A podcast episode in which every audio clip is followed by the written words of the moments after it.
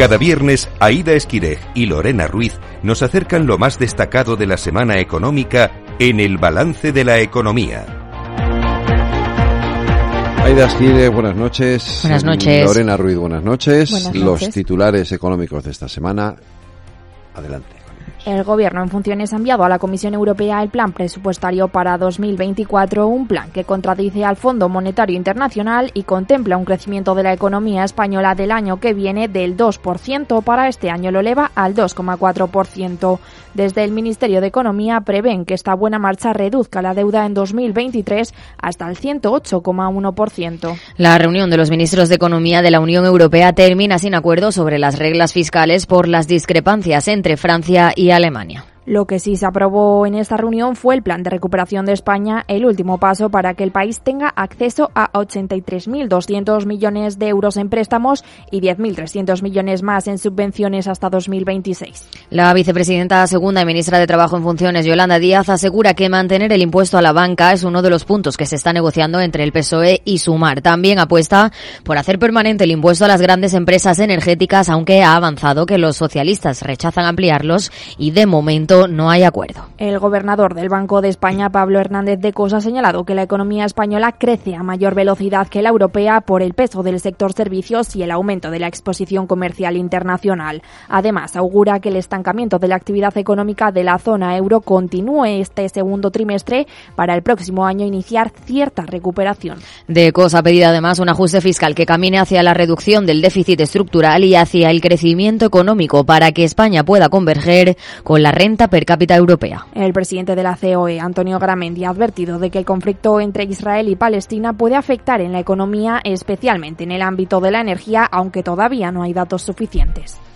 Los países de la Unión Europea, a excepción de Hungría, han conseguido llegar a un acuerdo en una propuesta de última hora para reformar el mercado eléctrico. Con esta reforma se pretende reducir la volatilidad de los precios, impulsando el mercado de contratos de compra de energía, generalizando los contratos por diferencia y mejorando la liquidez del mercado a largo plazo. En Estados Unidos, el presidente de la Reserva Federal, Jerome Powell, no descarta nuevas subidas de tipos de interés por la fortaleza de la economía estadounidense y la robustez del mercado laboral. Además, reconoce los recientes signos de enfriamiento de la inflación, pero cree que todavía no es suficiente para determinar una sostenibilidad en el tiempo y llegar al 2%. China ha anunciado un endurecimiento de los permisos de exportación de determinados productos de grafito. Se trata de su última medida para frenar los envíos de minerales decisivos para la transición energética. Argentina se enfrenta a sus elecciones presidenciales este domingo. El ultraliberal Javier Milei es el favorito en las encuestas. Así sonaba su cierre de campaña. Hola a todos, yo soy el león. Rugió la bestia en medio de la avenida. Corrió la casta sin entender. Panic show a plena luz del día. Por favor, no huyan de mí. Yo soy el rey de un mundo perdido. Hoy en el balance de la economía nos detenemos en la economía latinoamericana, en la situación entre el Mercosur y la Unión Europea y las elecciones ecuatorianas y argentinas.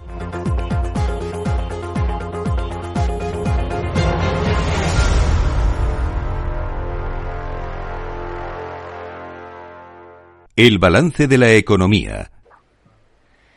Juan Ignacio Di Meglio, director de Asuntos Públicos en Llorente y Cuenca, Argentina. Buenas tardes, ¿qué tal? ¿Qué tal, Aida? ¿Cómo estás? Un gusto. Igualmente, bueno, vamos primero con la actualidad más inmediata, con el Mercosur. Se reúnen de forma informal los ministros de Comercio europeos en Valencia. Es un acuerdo que lleva latente desde 2019, pero mmm, no, se, no se termina de, de, cerrar, ¿no? No sé qué, qué puedes comentarnos sobre este asunto.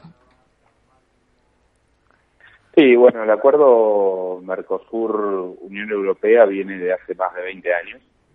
Eh, el gobierno argentino en 2019, de la mano de Mauricio Macri y de Jorge Forí como, como canciller en su momento, hicieron mucho un trabajo muy arduo en su momento para que haya un principio de acuerdo, que finalmente es el que, el que mencionaba, que se firmó en 2019. Pero bueno, todavía falta mu mucho eh, para que para que ese acuerdo termine finalmente siendo convalidado por todos los estados, ¿no? Eh, yo ahí eh, considero que por un lado falta en primer lugar la consolidación de los dos bloques para que demuestren realmente la intención de hacer este acuerdo. Por un lado, hoy el Mercosur eh, está sufriendo grandes cambios eh, y, y, sobre todo diferencias entre, entre los países miembros. Hoy tenemos un gobierno argentino que está más cercano al gobierno brasilero y que los dos están reclamando un poco que se revisen las cláusulas de, cuidado ambiental que estuvo proponiendo Francia del lado del bloque de la Unión Europea. Eh, y por otro lado también estamos sufriendo cambios políticos en la región.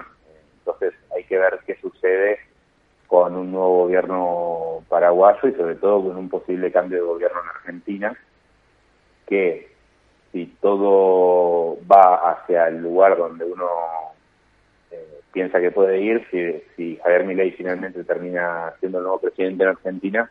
Eh, bueno, ahí eh, claramente va a haber un gobierno nacional con poca intención de seguir apostando al, Mercosur, ¿no? En cambio, sí, eh, tal vez Patricia Bullrich logra ser la, la candidata más votada de Junto por el Cambio, que está apoyada por Mauricio Macri, y termina finalmente siendo la, la presidenta argentina, bueno, ahí creo que va a haber sí un fuerte impulso de Argentina en el Mercosur para finalmente terminar con, con este acuerdo. Eh, creo que hoy eh, la, la, situación cambia con la presidencia del Consejo de la Unión Europea a manos de España, ¿no? Creo que esto no pasaba hace más de 13 años y, bueno, la situación hoy creo que es muy distinta y todo apunta a que, a que la Unión Europea también empuje que este acuerdo termine siendo convalidado. Claro, es que el Mercosur cree que las pretensiones europeas en materia ambiental son inaceptables porque conllevan amenazas de sanciones y demás. Quiere más flexibilidad por parte del bloque europeo, pero ¿tú crees que se, lo, se lo, le va a dar esa flexibilidad? Bueno, es difícil saberlo, ¿no? Creo que ese es uno de los temas. Creo que otro de los temas eh, no menores es la resistencia de ciertos sectores económicos de parte de ambos bloques, ¿no? Creo que por un lado los productores agropecuarios de, del Mercosur y por otro lado los, eh, perdón, eh, europeos y por otro lado los industriales del Mercosur, no están muy contentos con la idea de que, de que exista este, este acuerdo de, de, libre comercio. No creo que ahí eh, hay, hay grandes diferencias y grandes resistencias y creo que esto en la situación que estamos viviendo actualmente eh, es algo que recién recién empieza. Claro, también está la eliminación de aranceles a exportaciones de productos europeos. Esto es bueno para Europa, o sea que Europa no debería bloquear, digamos, el acuerdo, ¿no? Porque hay ciertas eh, cuestiones que son positivas para, para la Unión Europea. Sí, coincido, coincido. Creo que hay grandes eh, espacios también de cooperación, que mucho de eso no se habla, porque si uno analiza el, el acuerdo en sí, uno puede encontrar cuatro puntos concretos de, de avance. Uno claramente es el político y, está todo el, el, el, tema que veníamos hablando de la postura de Brasil, la postura de Paraguay, qué va a pasar con el gobierno argentino. Eh, luego es el comercio, donde ahí eh, tenemos grandes acuerdos formales entre ambos bloques, eh, pero sí lo que creo y repito, faltan borrar ciertas diferencias y, y apuntar a aquellos sectores eh, tal vez que sí tienen grandes ventajas con, con este acuerdo, pero el tercer lugar es la cooperación y, el, y el, el, cuarto punto es la inversión. Creo que en materia de cooperación se podría avanzar muchísimo en términos de ciencia y tecnología, salud, por ejemplo, y en términos de inversión. Ahí es clave eh, encontrar, por un lado, la inversión pública, pero también la privada y facilitar que los empresarios de, ambos sectores puedan invertir en, eh, tanto en Europa como, en el Mercosur. Para ello, creo que en primer lugar es eh, menester ordenar la, macroeconomía de, cada uno de los países miembros, porque en el caso de Argentina creo que priman otros eh, conflictos mucho más eh, cercanos, ¿no? ¿Y crees que las diferencias entre la Unión Europea y el Mercosur se solucionarán antes de final de año? Porque Santiago Peña, el presidente de Uruguay, dijo como a finales de septiembre que o se cerraba el acuerdo el 6 de diciembre o antes, o el bloque sudamericano se retiraría y se centraría en negociar acuerdos comerciales con los países asiáticos. Claro, bueno, el tema de China se, se, se mete también en, en el medio la intención obviamente de eh, avanzar en un tratado de libre comercio con China. El tema es que hoy el bloque asiático también está pidiendo como condición que se avance en este acuerdo eh, Unión Europea-Mercosur. Entonces, eh, si me preguntan a mí cuál es mi opinión al respecto, yo considero que no, que, esto va a llevar mucho más tiempo del que se está hablando. Creo sí que hubo un gran avance en 2019 y creo que hay que seguir trabajando en esa línea, pero no, no considero que esto vaya a solucionarse, por lo menos en el corto plazo, teniendo en cuenta también, como decía, los cambios políticos que están habiendo, sobre todo en América Latina. Bueno, hablando de cambios políticos, el 15 de octubre, hace unos días, hubo elecciones en Ecuador. Daniel Novoa se impuso en esa segunda vuelta, entre otras cuestiones así económicas, eh, promete fortalecer la dolarización, reducir el desempleo, incrementar las reservas internacionales para proporcionar una red de seguridad en caso de shocks económicos externos, que fue una señal muy positiva para los inversores. Eh, cuéntame un poco qué mm, conclusiones sobre que haya ganado Daniel Novoa.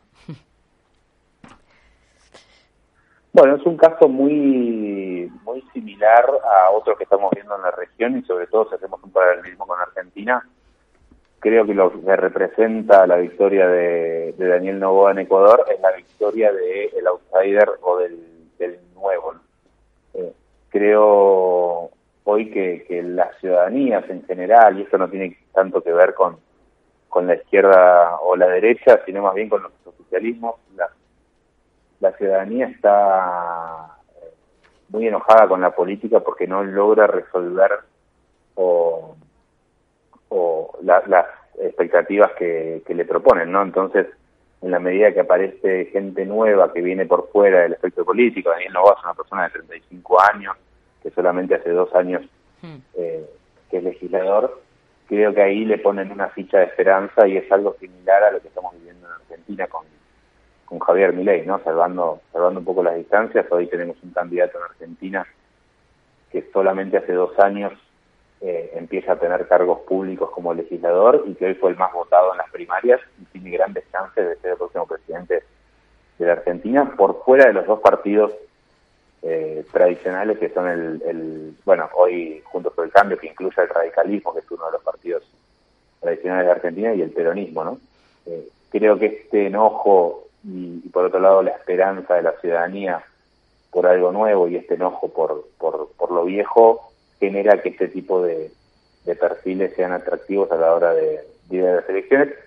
Hay que ver qué sucede cuando estos perfiles se comiencen a gobernar y tampoco logren, eh, que ojalá que sí, pero, pero tampoco logren cumplir con las expectativas eh, generadas durante la campaña. ¿Y por qué crees que está habiendo ese cambio en la ciudadanía de Latinoamérica? ¿Se están fijando más en la economía? ¿Son muchos años ya viviendo igual? Eh, no sé, tú como habitante de allí también. Sí, es difícil la pregunta. Hay una tesis de, de Moisés Nain que, que él explica el cambio que está habiendo sobre todo en las relaciones de poder. Él dice que cada vez el poder es más difícil eh, es más fácil de obtener y más difícil de mantener. Yo creo que, está sucediendo en parte eso en no solamente en América Latina, sino en todos los sectores que funcionan como intermediarios entre la ciudadanía y algo más. Está pasando en la religión, está pasando en la política. Creo que ese cambio en, la forma de entender la política y sobre todo en lo que esperan los ciudadanos hace que además las demandas sean cada vez más heterogéneas y más difíciles de cumplir por parte de, los políticos. Cada vez hay más agendas puntuales que surgen, cada vez hay más demandas puntuales y eso hace que no solamente contener una macroeconomía ordenada, que no es el caso claramente de, de Argentina en este en este momento, pero no solamente contener una macroeconomía ordenada y brindar los servicios públicos básicos, la ciudadanía te va te va a continuar apoyando. Creo que eso se está viviendo en, todo el mundo. Estamos viendo oficialismos que no logran reelegir y cuando uno ve que tal vez o piensa que tal vez está viendo un corrimiento hacia la derecha o la izquierda, a los cuatro años eh, termina la, ciudadanía termina eligiendo a un candidato totalmente opuesto al que hace cuatro años. Eh. Si nos centramos en Argentina, este domingo 22 de octubre eh, hay elecciones. ¿Qué importancia tienen? Muchísima, muchísima. eh, es la elección más competitiva que, creo yo desde la vuelta de, la democracia en 1983. Si uno mira la diferencia entre el espacio más votado, que fue el de Javier Milei, y el segundo, que fue el de Patricia Bullrich, solamente hay 400.000 votos de diferencia. Y, entre el primero y el tercero, que fue el, peronismo y, el actual ministro de Economía, que hoy es candidato Sergio Massa, fue de 600.000 votos. Eh, es una elección donde si uno eh, toma en cuenta la cantidad de gente que no fue a votar y lo sumara como si fuese un candidato, hoy el ausentismo salió primero en las elecciones argentinas. Hoy hubo 10 millones y medio de argentinos que no fueron a votar en las primarias. Eh, y eso se espera que pueda llegar a mejorar de cara a las generales, pero, pero no sabemos en qué medida. Creo que eso va a definir cuál va a ser el rumbo que, va a tomar Argentina a partir del 10 de diciembre, si finalmente hay una segunda vuelta o, Javier Milei termina ganando la, presidencia de Argentina.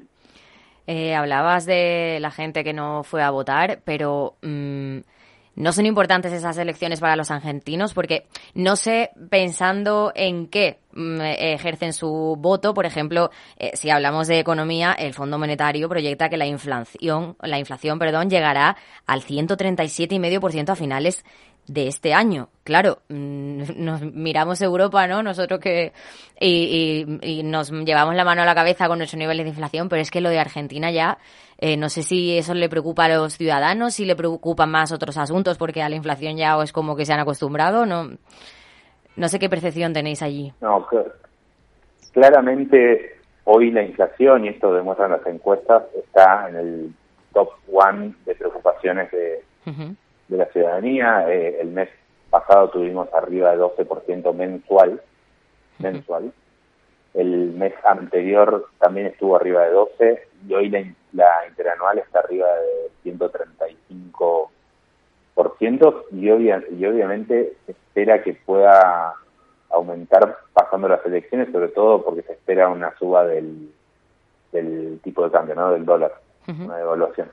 Eh, a la pregunta es por qué la gente no va a votar con esta economía. Yo creo que es por, por apatía con la política y por enojo, porque ninguno de los sectores que gobernó en los últimos años, tanto el peronismo en los años, en los cuatro años eh, estos que, que, pasaron, como Mauricio Macri de 2015 a 2019, pudieron resolverle eh, los problemas y sobre todo pudieron resolver el tema de la, de la inflación, que es histórico en Argentina. Si uno hace el promedio desde la vuelta de la democracia en el 83 a la fecha, el promedio anual de inflación supera el 200%.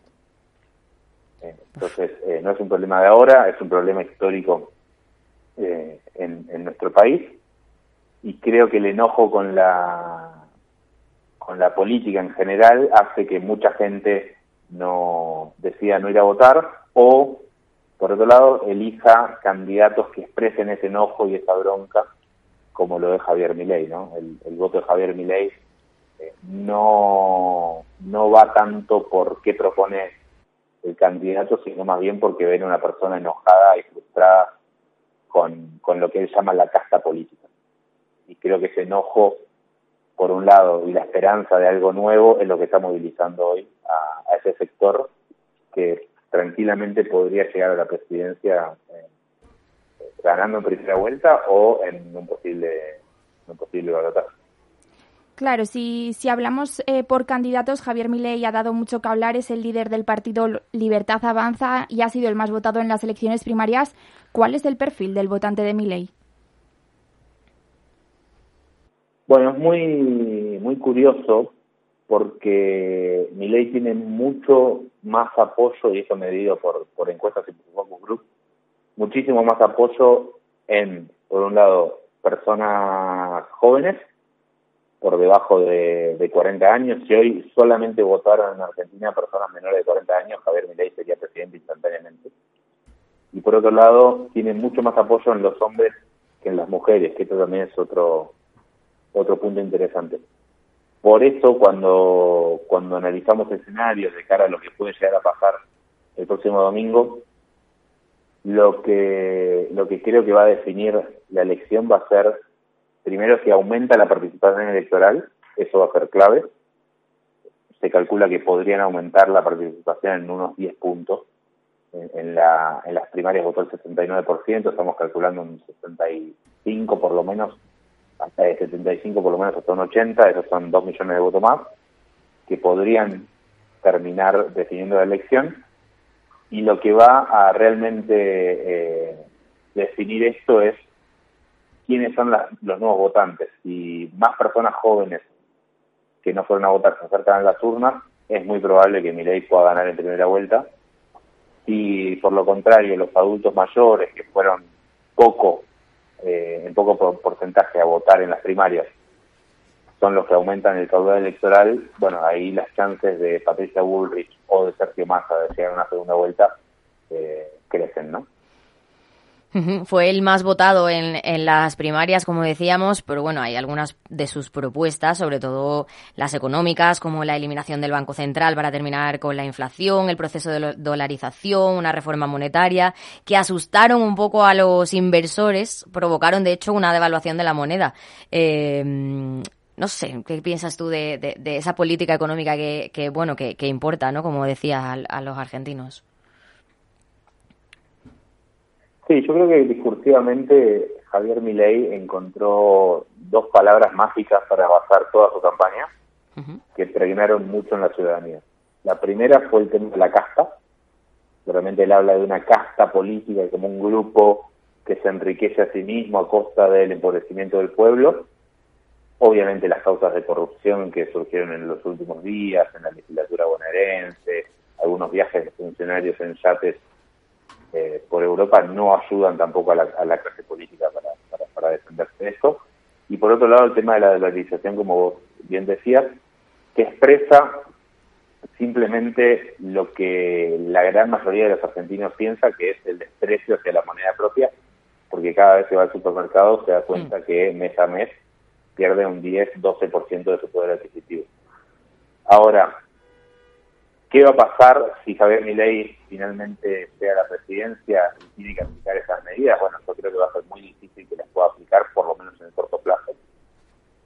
Eh, entiendo que fueron muy buenas para, para la campaña electoral, pero van a ser muy difíciles de aplicar en caso de que tenga que gobernar, sobre todo eh, en dos sentidos. Primero, la, la gobernabilidad sin la casta que él menciona es imposible para gobernar un país como Argentina con más de 40% de, de pobreza, con 140% de inflación, con una deuda eh, enorme con el, con el Fondo Monetario Internacional. Es imposible hacerlo sin acuerdos con los otros sectores políticos. Y por otro lado, el tema de la dolarización con un Banco Central que está prácticamente fundido. Hoy no tenemos reservas en el Banco Central argentino como para pensar en hacer una dolarización, por lo menos a un tipo de cambio que no genere un estallido un estallido social. Claro, pero él también propone una ay, perdón, propone una reforma monetaria en la que bueno, pretende que los argentinos sean los que elijan eh, la moneda con la que quieran comerciar. No sé, eh, los argentinos, si preferís el dólar, eh, no sé, ¿qué pensáis de, esto? No, había un comediante muy, muy, famoso en Argentina que se llamaba Enrique Pinti, que le hacía todo un monólogo sobre el cerebro argentino. Y una de esas partes, o grandes partes del cerebro, era el dólar. llamaba la parte del cerebro dólar eh, históricamente piensan dólares, eh, se manejan dólares, las grandes compras de bienes se fijan y se realizan en dólares, las transacciones se realizan en dólares. Hoy eh, es prácticamente imposible ir a comprar un inmueble y pagarlo en pesos argentinos, porque ni el que, primero por, una cuestión de, logística, eh, por, por, la cantidad de billetes que uno tendría que usar, y por otro lado porque obviamente el que vende no, no, quiere recibir esos pesos y si los recibe inmediatamente los va a cambiar al, al, dólar. Eso eh, es, es simplemente por una cuestión de que en los últimos 50 años el que apostó al peso argentino ha perdido porque cuando no hay una gran devaluación, eh, la inflación la, la, inflación se dispara como en este momento, o hay un cambio del tipo de moneda. Yo creo que, que va a ser mucha, faltan muchos años para que los argentinos vuelvan a creer en la moneda y esta situación macroeconómica no ayuda. Yo creo que ahí Javier Milei dio en el clavo con proponer eh, esto de la dolarización, que nuevamente, discursivamente, es muy atractivo. En los papeles eh, me parece que va a ser muy difícil de, aplicar. Otro candidato es Sergio Massa, que es el actual ministro de Economía de Argentina. Durante su gestión la inflación ha aumentado 55 puntos. Claro, ¿qué propone él que no haya hecho en el gobierno y por qué no lo ha hecho en el gobierno y lo está proponiendo ahora? Esa es la gran pregunta que hace, que hace la, ciudadanía y que sobre todo hace la oposición. Eh, y afectará su intención de voto, ¿no? Imagino. Bueno, aún así, milagrosamente, eh, un ministro de Economía con 135 puntos, como decía, de inflación interanual, obtuvo 30 puntos. Hmm. Y esto creo que se da por dos motivos. Uno, por la estructura del peronismo y por el apoyo de gran parte de, la ciudadanía al, al peronismo, por tres motivos, perdón. En segundo lugar, por la figura misma de Sergio Massa, creo que Sergio Massa es político extremadamente hábil, que solamente él podría ser competitivo en una situación eh, como la actual, siendo ministro de Economía. Y en tercer lugar, por la oferta electoral. Eh, eh, me, parece que, cuando uno mira la oferta electoral argentina, no encuentra otros candidatos para, para un gran sector de la, de la ciudadanía que por un lado se muestren de una forma coherente y racional y por otro lado eh, que, que, los vean como, como candidatos que puedan resolver su, economía en el corto plazo.